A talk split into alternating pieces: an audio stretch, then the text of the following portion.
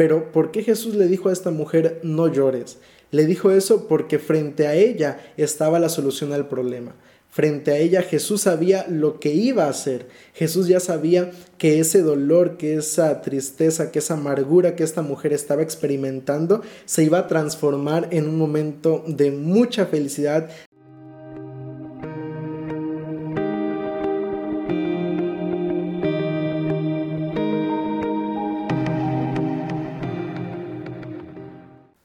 Hola, hola, ¿qué tal? Me da mucho gusto saludarte y darte la bienvenida una vez más a esta serie titulada Presente 7, una serie donde compartimos el estudio de la lección de cada semana y pues realmente nos da mucha alegría que puedas acompañarnos una semana más para entrar al estudio de la lección número 5 para el 29 de octubre del año 2022. Ya estamos avanzando y pues gracias a Dios ya estamos en la lección número 5 y el, el título de esta lección es Resurrecciones antes de la cruz.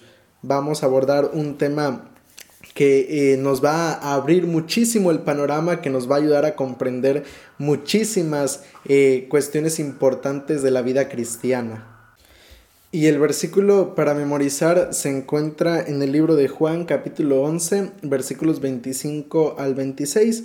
Dice allí la palabra de nuestro Dios. Le dijo Jesús, yo soy el camino, yo soy la resurrección y la vida. El que cree en mí, aunque esté muerto, vivirá. Y todo aquel que vive y cree en mí, no morirá eternamente. ¿Crees esto? Es una afirmación y una pregunta muy interesante que Jesús le plantea a Marta, que le plantea también en su momento a María, y, es una cuestión realmente que también nosotros como seres humanos este, en nuestros días debemos plantearnos. Y la lección de esta semana, pues vamos a abordar un tema que, que resulta interesante porque, mira, cuando Jesús eh, muere en la cruz del Calvario, allí fue la reafirmación, la afirmación de esa esperanza que nosotros tenemos como seres humanos, la esperanza de la resurrección en la venida de Cristo Jesús. Pero antes de ese suceso, también eh, se mostró o hubieron momentos donde hubieron personas que resucitaron y esta semana pues vamos entonces nosotros a enfocarnos en esos eventos, en esos momentos y a tratar de extraer lecciones para nuestra vida. Y vamos a pasar entonces a la parte del día domingo que lleva como subtítulo La resurrección de Moisés. Este es el subtítulo de esta parte de la lección y aquí vamos a hablar acerca de uno de los primeros personajes que la Biblia registra que resucitó y está en el libro de Judas. Vamos a leerlo bueno, de hecho que en el libro de Lucas eh, tenemos también otra evidencia interesante porque eh, allí se menciona que hubo un momento cuando eh, Moisés y Elías se aparecen ante Jesús para platicar con él y lo hacen no en espíritu, sino lo hacen en carne y, en, este, en este caso en sangre, o sea, como seres humanos eh, reales, vivos. Pero en el caso pues de Moisés, que fue el primer personaje que registra la Biblia que resucitó, vamos a leer lo que nos dice Judas capítulo 1, el único capítulo que tiene, y el versículo 1 dice allí la palabra de Dios. Pero cuando el arcángel Miguel luchaba con el diablo disputando el cuerpo de Moisés, no se atrevió a proferir juicio de maldición contra él, sino que dijo, el Señor te reprenda. Mira, Judas 9 confirma la enseñanza bíblica de que Moisés fue uno de los primeros personajes en la historia de la Biblia y en la historia de la humanidad en resucitar. Y es algo interesante porque Deuteronomio capítulo 34 versículos 5 al 7 nos dice que Moisés murió de 120 años de edad y murió pues allí en el, en el valle de la tierra de Moab. Allí fue donde el Señor lo sepultó en ese lugar junto con los ángeles. Pero allí también en ese lugar Moisés no permaneció mucho tiempo en la tumba, porque mira, Elena de White en el libro Patriarcas y Profetas en la página 511 y 512 declara la siguiente afirmación. Cristo mismo, acompañado por los ángeles que enterraron a Moisés, descendió del cielo para llamar al santo que dormía. Por primera vez Cristo iba a dar vida a uno de los muertos. Cuando el príncipe de la vida y los ángeles resplandecientes se aproximaron a la tumba, Satanás temió perder su hegemonía. Cristo no se, rebajó a entrar en controversia con Satanás, pero Cristo confió todo a su Padre diciendo, El Señor te reprenda. La resurrección quedó asegurada para siempre. Qué afirmación, qué texto tan más interesante que nos muestra justamente ese momento en la vida de Moisés. Y, es allí donde entonces se demuestra esa primera esperanza o ese primer rayo de luz para el ser humano el hecho de saber de que así como un día Moisés resucitó, también un día eh, otras personas que creen, que confían en Cristo Jesús, que entregan su vida al Señor, van a poder resucitar en aquel día. Y qué maravilloso porque imagínate, dice allí que el mismo Jesús descendió para hablarle a Moisés y que saliera de esa tumba donde estaba allí. Y, y aunque, mira, aquí, perdón, aquí hay otro punto bastante interesante, porque menciona el texto bíblico que Satanás luchó, luchó con, con Jesús, por así decirlo, quiso entrar en controversia con Jesús por el cuerpo de Moisés, porque eh, es la misma afirmación que se hará también en aquel día, ¿no? Y que se ha hecho a lo largo de la historia de la humanidad, donde Satanás acusa al ser humano de, de no ser fiel, acusa al ser humano de no poder guardar la ley de Dios y, y, de esa manera eh, quedar condenado al mismo castigo que va a recibir él cuando Jesús venga por segunda vez. Y esto es interesante porque al final de cuenta vemos allí nosotros en repetidas ocasiones esta cuestión que Satanás afirma y, en los últimos días o cuando Jesús venga por segunda vez, eh, ten por seguro que también esa situación se presentará, pero de igual manera, el Señor eh, es maravilloso y es tan grande para con el ser humano que le ofrece la oportunidad de la resurrección. Y es cierto, aunque Moisés tal vez había cometido un error en su vida, había cometido pecados en su vida, a pesar de ello, pues la misericordia y el perdón de Dios estaba presente en la vida de Moisés y eso fue lo que le permitió a él resucitar cuando fue llamado por Jesús. Y será lo mismo que a nosotros nos va a permitir resucitar cuando Jesús venga por segunda vez. El hecho de saber de que a pesar de nuestros pecados, a pesar de que Satanás nos culpa de no merecer el perdón divino, tenemos la misericordia de Dios y la esperanza a través de la fe en Cristo Jesús. Así que qué maravilloso es eh, tener presente esta primera promesa en la historia de, de, la Biblia con un ejemplo práctico en la vida de Moisés. Ahora, pasemos a la parte del día lunes dos casos del Antiguo Testamento. Vamos a ver dos casos en particular, pero para ello no vamos a leer eh, de manera eh, precisa cada uno de los casos que vamos a ver en esta segunda parte de la lección, porque quiero llevarte a un texto particular. El texto se encuentra en Hebreos capítulo 11, verso 35 y me gustaría leer contigo solamente la primera parte de este texto. Dice allí, hubo mujeres que recobraron con vida a sus muertos. Esta, esta primera línea de este texto nos da esa evidencia de lo que sucedió en los tiempos del Antiguo Testamento con estos dos casos que vamos a ver en particular. El primero de ellos tiene que ver con eh, la viuda de Sarepta, esta mujer que eh, pues estaba allí en su hogar, recibió a Elías y cuando recibe a Elías que venía huyendo de Jezabel, llega allí a su casa, eh, se queda con ellos, provee de alimento para esta mujer y cuando el hijo de esta mujer muere, entonces Elías hace lo posible por traerlo a la vida y lo resucita. Y está el otro caso de otra mujer también que se encuentra en, allí en el libro de Segunda de Reyes.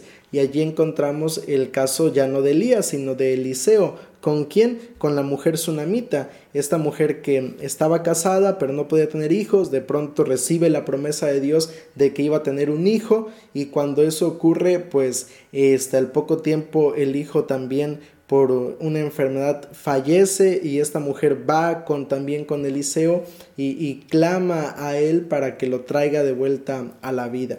Y Eliseo va y en el nombre de Dios hace este milagro. Dos sucesos, dos eventos que tienen muchas similitudes, tanto por la manera en cómo se actuó, es decir, la manera como Dios eh, trabajó a través de Elías, de Eliseo, eh, la fórmula que utilizaron para hacer esto posible, eh, el, el, caso de que ambas eran dos mujeres y que van, que buscan la ayuda divina a través de estos hombres, son casos que tienen realmente mucha, mucha similitud pero el, el, aunque son trasfondos también diferentes y épocas diferentes, porque aunque tienen similitudes, tienen trasfondos y épocas diferentes, aunque tengan algunas similitudes y trasfondos diferentes, al final de cuenta hay algo que en ambos casos se repite, y es justamente el énfasis de Hebreos 11, y por eso quise leerlo allí en el verso 35, porque dice allí que fue por medio de la fe que estas mujeres recobraron a sus hijos. Fue, y este es el elemento central. Mira, para que la promesa de la resurrección pueda ser una realidad cuando Cristo venga en el ser humano, en la vida del ser humano, es necesaria entonces eh, la fe. Para que esto pueda ser una realidad es necesaria la fe en la vida del ser humano.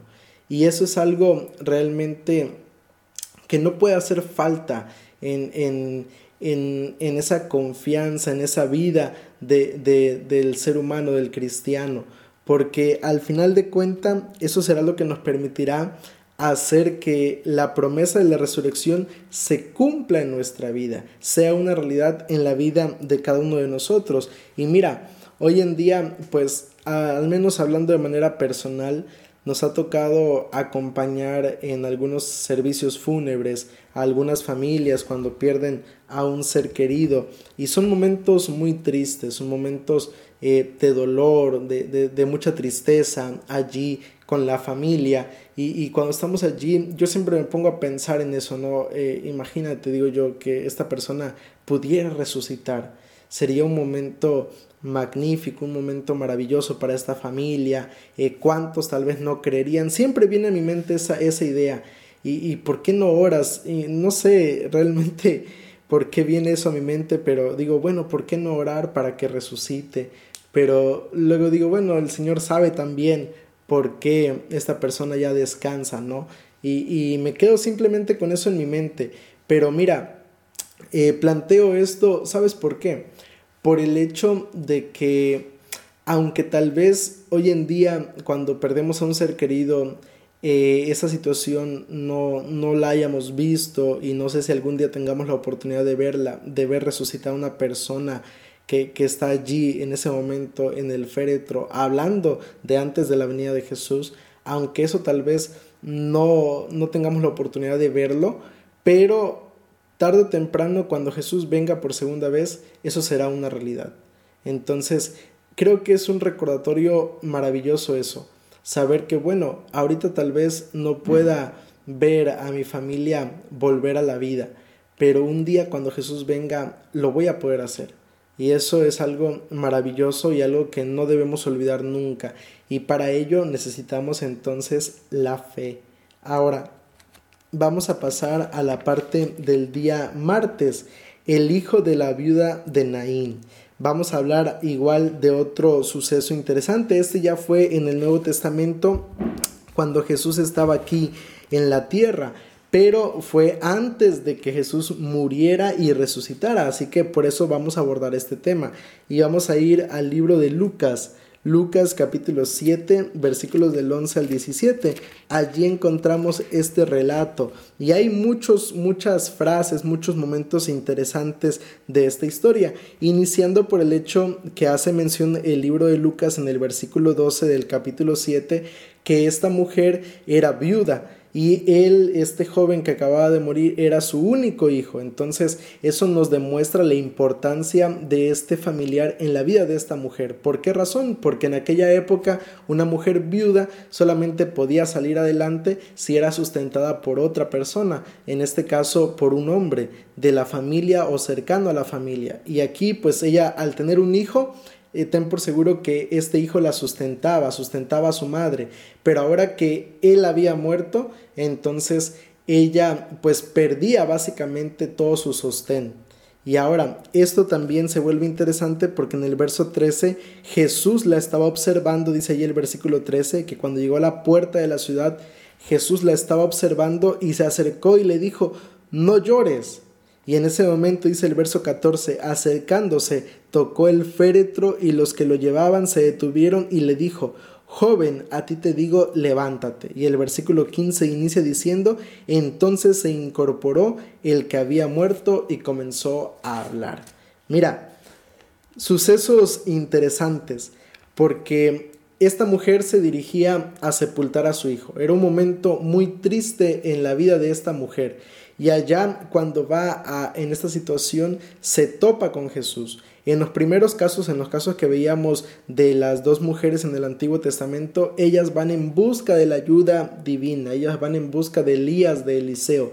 Pero en el caso de Jesús, Él va eh, a ofrecer la ayuda a esta mujer. Y eso es maravilloso porque nos muestra ese interés que Dios tiene por las desgracias, por las tristezas, por las penurias que el ser humano enfrenta. Qué maravilloso saber que eh, el dolor no pasa imperceptible ante los ojos de Dios, sino que Dios está allí.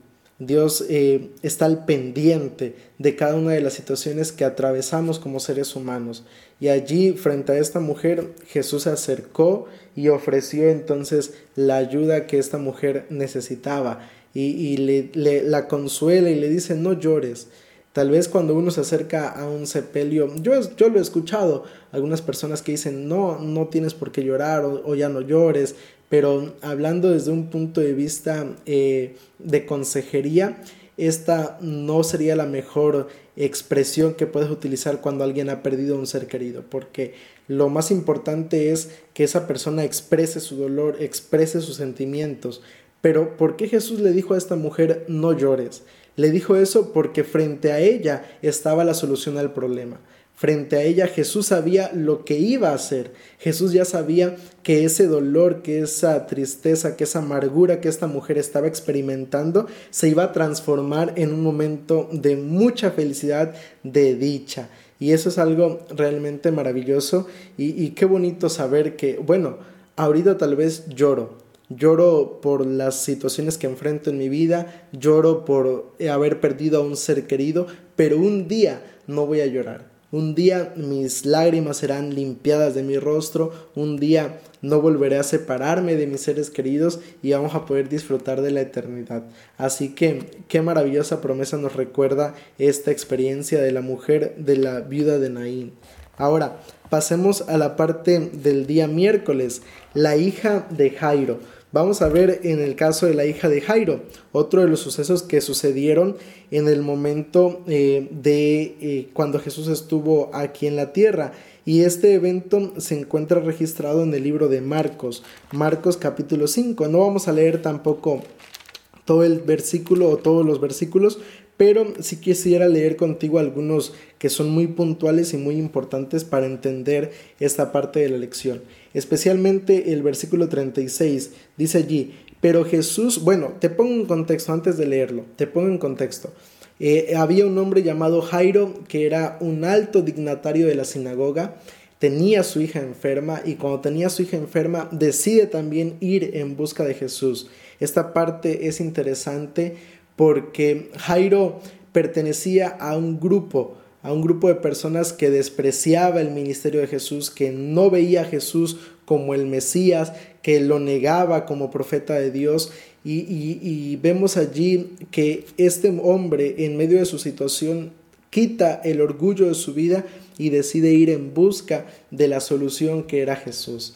Y, qué maravilloso. Y creo que esa es una lección importante para nosotros, que podamos entonces eh, en algún momento de nuestra vida, si es que nos encontramos en una situación difícil, ir a Jesús, quitar el orgullo de nuestro corazón e ir en busca de Cristo Jesús. Y cuando va con él, le dice, mira, Señor, mi hija está enferma, acompáñame, ve conmigo porque ella está agonizando y Jesús no lo duda, va con él, pero mientras iban en camino se atraviesa otro suceso en la historia y al final, ya cuando Jesús termina de resolver la situación que se había presentado, llega alguien de la casa de Jairo y le dice, mira, ya no molestes más al maestro, porque tu hija ha muerto.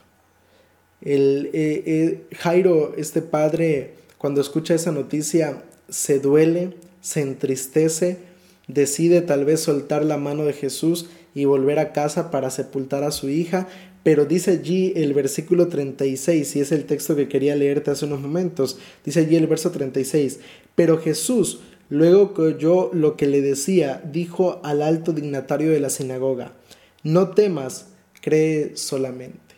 Nuevamente vemos aquí este elemento importante, la fe. La fe es algo que, como Jesús lo dijo, es una cuestión, es un aspecto tan importante en la vida del cristiano que si tenemos fe como un grano de mostaza, dice Jesús, vamos entonces poder mover incluso montañas. Y aquí Jesús le dijo, mira, tú solamente cree y no vas a mover montañas, vas a, recibir nuevamente a tu hija. Y qué maravilloso es, es eso. Pero mira, hay otro texto también allí interesante, el verso 39 eh, entonces Jairo toma a Jesús nuevamente, llegan a la casa y cuando llegan la gente lloraba desesperada y Jesús allí les menciona en el versículo 39, ¿por qué alborotáis y lloráis? La niña no está muerta, sino dormida. Y cuando la gente escucha eso se empieza a reír porque dice la gente, bueno, ¿cómo, cómo dices que está dormida? Si, si, ya le checaron el pulso y está muerta, si ya la vio eh, la gente y no respira, ¿por qué tú dices que está dormida? Jesús hace esta comparación eh, de la muerte con un sueño, un sueño profundo del cual el dador de la vida nos va a levantar cuando Él venga por segunda vez. En ese momento con Jairo, el dador de la vida, levanta a esta niña, levanta a esta jovencita y la devuelve a sus padres, devuelve la felicidad a la vida de sus padres. Y esto es maravilloso porque la muerte es solamente eso, es solo un sueño. la muerte no tiene más poder, es un enemigo que ya fue derrotado en la cruz del Calvario. Y, y eso es algo que tenemos que tener bien presentes en nuestra mente, especialmente si tú estás enfrentando o has enfrentado la pérdida de un ser querido, es algo que debes tener bien seguro en tu mente, el hecho de saber que la muerte es solamente eso, es un sueño y un día Jesús nos va a levantar de ese sueño para que nunca más volvamos a caer en él. Y qué maravillosa promesa tenemos allí a través de la experiencia de Jairo. Pero ¿qué necesitamos solamente? Dice Jesús, solamente necesitas creer. Solo cree, solo ten fe y eso será una realidad. Pasemos a la parte del día jueves. Mira, la parte del día jueves vamos a hablar acerca de Lázaro, otro de los sucesos interesantes en el ministerio de Jesús. Lázaro pues fue el amigo de Jesús era alguien muy cercano a él y, allí cuando Jesús se, se, entera de la muerte de Lázaro, entonces Jesús va y, y, bueno, primero cuando se entera decide aguardar un poquito y ya luego cuando le dicen que ya murió, entonces ahora sí decide ir a buscar o ir a, a ayudar a estas hermanas, a las hermanas de Lázaro, a Marta y a María. Y qué maravilloso, porque mira, vamos a leer algunos textos que se encuentran allí en el libro de Juan, Juan capítulo 11. Allí es donde encontramos el, el relato de la muerte de Lázaro. Juan capítulo 11, vamos a leer primero el versículo 4 y luego vamos a irnos hasta el verso 14. Jesús al oírlo dijo, Esta enfermedad no es para muerte, sino para la gloria de Dios, para que el Hijo de Dios sea glorificado por ella.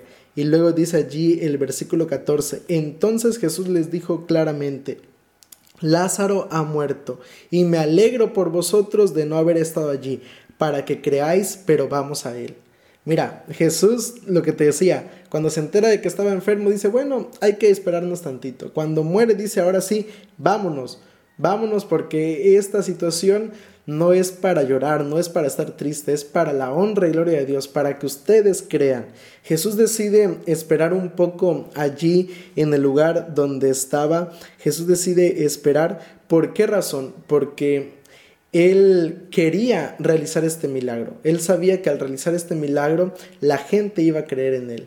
Eh, las personas iban entonces a, creer que Jesús era realmente eh, un enviado de parte de Dios y por eso decide esperar entonces un poco y cuando va les dice bueno es momento y, y Jesús cuando se encuentra con Marta con María les pronuncia las palabras que fueron el texto bíblico de esta semana Juan 11, 25 y 26. Yo soy la resurrección y la vida. El que cree en mí, aunque esté muerto, vivirá. Y todo aquel que vive y cree en mí no morirá eternamente. Y termina con una pregunta. ¿Crees esto? Qué maravilloso. Porque Jesús le está diciendo, bueno, mira, si la persona sigue viva, hay solución, hay esperanza. Si la persona muere, dice Jesús, hay esperanza. Qué maravilloso saber que sea cual sea la situación del ser humano, ya sea que cuando Jesús venga estemos vivos o estemos muertos, hay esperanza de vida eterna, hay esperanza de la resurrección. Y eso es algo realmente maravilloso, el hecho de saber que esa oportunidad ha sido dada para todos los seres humanos. Y mira, yo quisiera compartir contigo la conclusión de la lección de esta semana, una lección realmente maravillosa. Y quisiera yo concluirla con una frase que me gusta mucho. La frase eh, la escuché hace un tiempo atrás de un pastor en un sermón cuando era estudiante de teología y la frase dice así, la muerte no pudo contener el al dador de la vida. La muerte no pudo contener al dador de la vida. Ni cuando él estuvo en la tumba, ni cuando él estuvo sobre la tierra, la muerte nunca salió victoriosa. Al contrario, Jesús reafirmó su poder en la vida del ser humano. Y cuando el Señor venga por segunda vez, nuevamente esa reafirmación se volverá a ser presente y será definitiva para la vida del ser humano. Todos estos personajes que vimos, a excepción de Moisés, todos ellos volvieron a morir. En algún momento de su vida volvieron a morir. Moisés es el único que está allí en el cielo junto con Jesús, con Elías y los ángeles y, y, allí pues disfrutando de la vida eterna. Pero el resto de estos personajes que vimos volvieron a ser llamados al descanso. Pero un día cuando Jesús venga por segunda vez, se levantarán entonces nuevamente y volverán a ver al dador de la vida cara a cara. Volverán entonces a, a, disfrutar y ahora sí, para vivir por la eternidad con Cristo Jesús. Y mira, yo quisiera terminar con la misma pregunta que Jesús le hizo a Marta y a María. ¿Crees esto? ¿Tú crees que en Jesús está la vida, está la resurrección y aunque alguien sea llamado al descanso, un día volverá a vivir y, y aquellos que estemos con vida cuando Jesús venga, viviremos eternamente? ¿Tú crees esto? Si es así, yo te invito a que lo escribas allí en los comentarios, escríbelo allí, reafirma esa esperanza en Cristo Jesús, porque realmente es maravilloso saber que todos tenemos esa misma eh, esperanza, esa misma bendición y que un día podrá ser una realidad en nuestra vida. Quiero invitarte en este momento para que inclines tu rostro y lo busquemos por medio de una oración. Querido Padre que estás en los cielos, santificado y alabado sea tu buen nombre. Padre, en esta hora quiero darte muchas gracias por permitirnos estudiar tu santa palabra, porque a través de la lección de esta semana hemos podido ver algunas experiencias de personajes que experimentaron lo que era volver a la vida, Señor. Y Padre, un día eh, nosotros también, si es que somos llamados al descanso, podremos experimentar esa, esa situación. Y si seguimos con vida cuando vengas por segunda vez, pues entonces viviremos por la eternidad y gracias te damos por esa esperanza. Te permitimos, te pedimos, Señor, que puedas ayudar a fortalecer nuestra fe para que de esa manera, Padre, podamos ser fieles a ti y así un día no muy lejano estar contigo en el reino de los cielos. Bendice el corazón de cada uno de tus hijos que tal vez ha perdido a un ser querido y que esa situación aún le causa tristeza y dolor en su vida. Ayúdale, Señor, para que no se olvide de esta promesa y de esa manera, Padre, se aferra a tu mano poderosa. Te suplicamos todo esto y te lo colocamos en tus manos en el nombre de Cristo Jesús. Amén. Si llegaste hasta esta parte final del video, quiero antes que nada agradecerte por estar aquí con nosotros y pues invitarte. Esto es para aquellos que nos están viendo en YouTube, invitarte a que te suscribas a este canal por si aún no lo has hecho, que actives la campanita de notificaciones, que le des allí me gusta a este comentario, que lo compartas con otras personas y que comentes con nosotros para que de esa manera este video pueda seguir circulando y que llegue a aquellas personas que necesiten escuchar este mensaje de parte de nuestro Dios.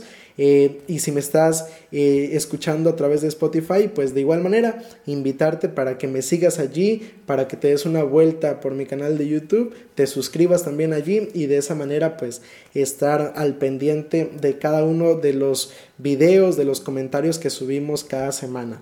Y antes de finalizar, nada más quiero decirte una última cosa rapidísimo. Eh, la próxima semana, que es el mes de noviembre, vamos a iniciar con el proyecto que hemos venido anunciando. Te invito para que de verdad te suscribas, para que de verdad me sigas en Spotify, y de esa manera, pues cuando subamos este, este proyecto que tenemos ya preparado, puedas tú estar al pendiente. Así que no te vayas sin suscribirte, sin seguirme y Dios te bendiga.